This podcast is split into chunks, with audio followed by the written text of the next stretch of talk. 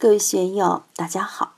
今天我们继续学习《禅说庄子·齐物论》第七讲“八德、六合、天福、宝光”第五部分。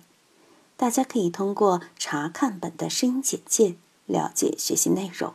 让我们一起来听听冯学成先生的解读。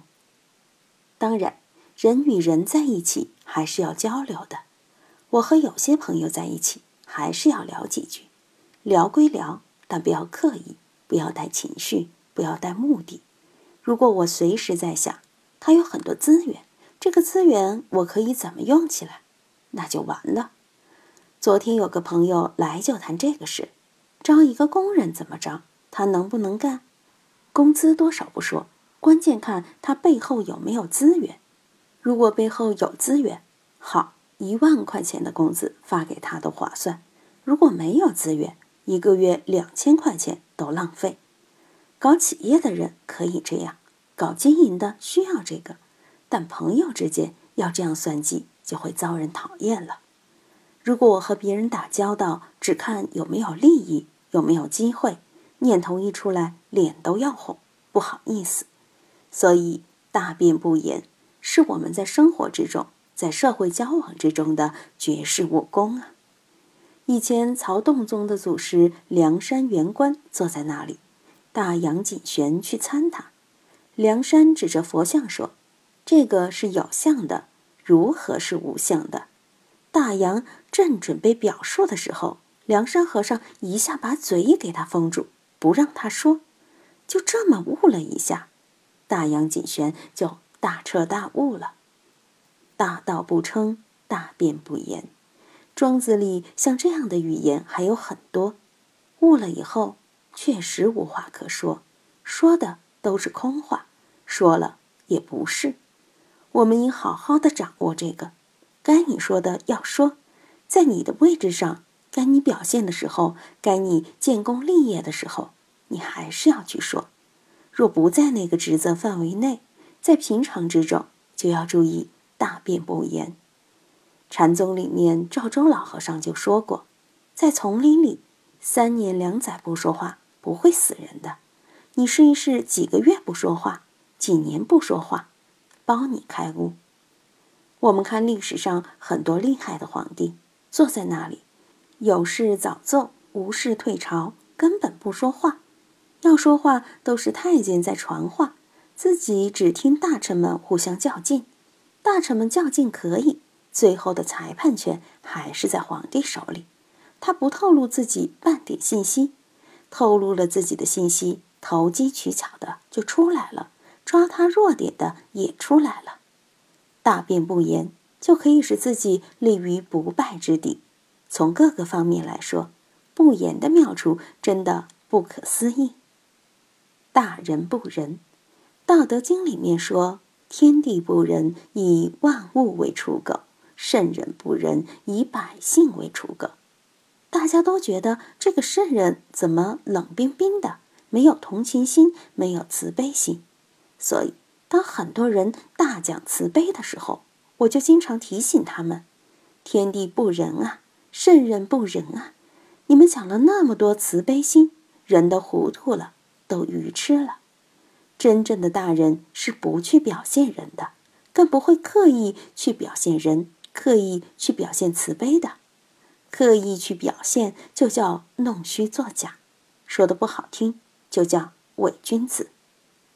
易经说：“天地之大德曰生”，它就是一个生，生生不已，是天地的功能，是天地之德。但是人们只看见了“天地之大德曰生”。没有看见天地之大德曰死，生老病死，只有生没有死，宇宙都装不下，那怎么行？所以生死是天地之大仁大德。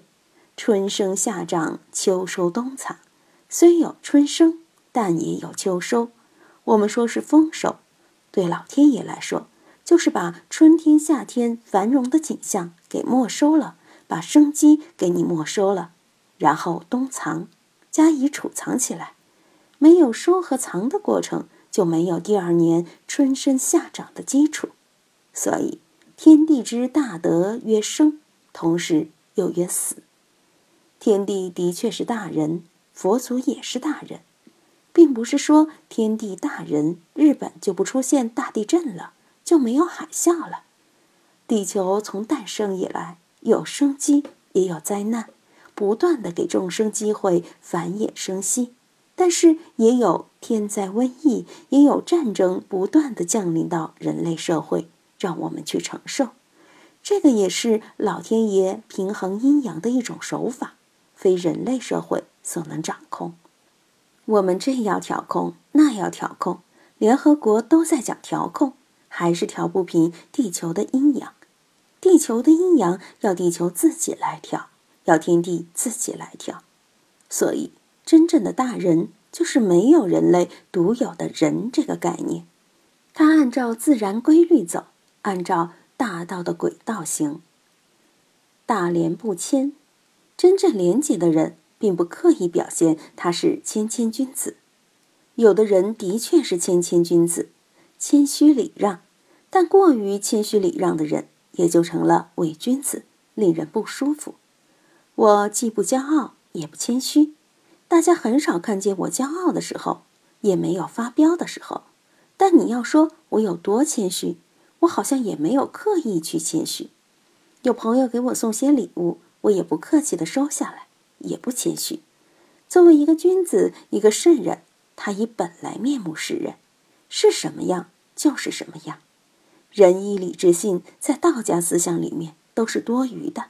天地本来就是这个样，众生本来就是这个样。你搞些仁义礼智信来忽悠众生干嘛？当为则为，当仁则仁。仁义礼智信都是我的本性流露。不是刻意的外在包装。如果仁义礼智信、温良恭俭让是你自己内在释放出来的信息，那很好。如果你从外在拿一个面具套在自己脸上，那就很可怕。大廉不谦，真正廉洁的人，真正有节义的人，不是书里刻画的或者自己包装出来的这么一种谦卑，像王莽一样包装出来的圣人。是祸害。怎样保持我们的本分，使我们有一种大家一看就很了然、很幸福、很放心、很坦然的感觉呢？大勇不智，真正勇敢的人、大勇的人是不去伤害别人的。只有街头的小混混，几句话不对，马上就把刀抽出来给你捅一刀。这些都只是匹夫之勇、猪狗之勇。真正的大丈夫还需要抡刀，还需要佩剑吗？还需要赤膊上阵吗？不需要。什么叫大勇？可以解社会的灾难，一身系天下的安危，这个才叫大勇，并不是争强斗狠、荷尔蒙多了就在街上胡闹，那些不叫勇。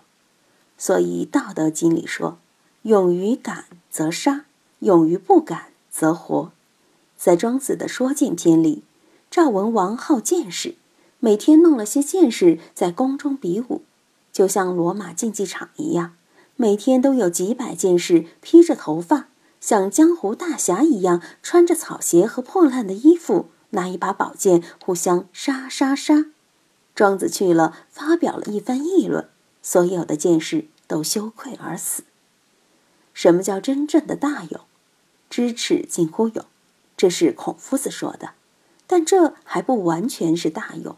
作为一般老百姓，前面起火了，大家都去救火。我不去的话，别人要说我是胆小鬼，我就没面子。我不能躲避，我还是冲吧。这就是知耻近乎勇。请注意，是近乎勇，不是真正的勇啊。五幺二地震的时候，好多当兵的小青年，也就十八九岁、二十岁，看到满地的死人。吓得腿发抖，但命令一下，谁不去，谁就是逃兵，谁也不愿意当逃兵，咬着牙，闭着眼都要向前冲，去抬伤员，埋死人。那么多年轻人，谁见过这场面？有的女孩子平时见到死老鼠都吓得尖叫，好恐怖啊！但在那里，山都碎了，稍微有点风吹草动，山上石头就滚下来，说不定自己就会成为死人，就是死也要上。明知道向前走一步就会牺牲，还是要勇往直前。荣辱观支撑着他们向前，但这些还不叫大勇。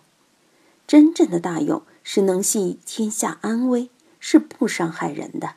那些舞枪弄棍伤害人的，未必就叫勇敢。